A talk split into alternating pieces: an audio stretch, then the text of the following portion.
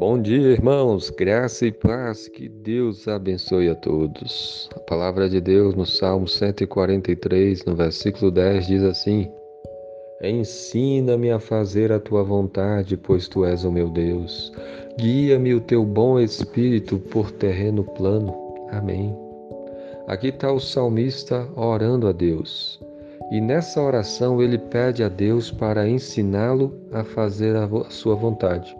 Ensina-me a fazer a tua vontade. E assim deve ser conosco.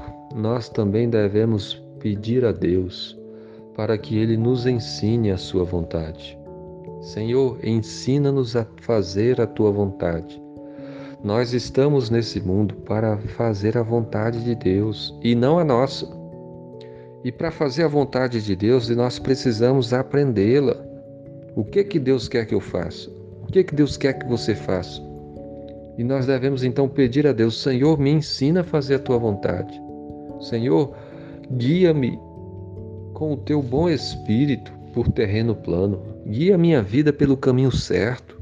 Que o Espírito Santo me, me guie, pois tu és o meu Deus. Se você crê em Jesus Cristo, se você tem o Senhor por seu Deus, então você deve buscar fazer a vontade dele se arrepender dos seus pecados e viver nesse mundo não para fazer a, a, sua própria vontade, mas para fazer a vontade de Deus. Peça a Deus, Senhor, ensina-me a fazer a tua vontade. Peça a Deus, guia-me o teu bom espírito por terreno plano. Peça a Deus, busque aprender, busque ouvir a palavra. Busque se arrepender dos seus pecados e crer em Jesus, o Filho de Deus que morreu e ressuscitou naquela cruz. Procure aprender os mandamentos do Senhor. Leia sua Bíblia, procure a igreja, procure conversar com pessoas que entendem, que conhecem, que andam com Deus, para que elas também possam ser usadas pelo Senhor, para que você aprenda a fazer a vontade de Deus.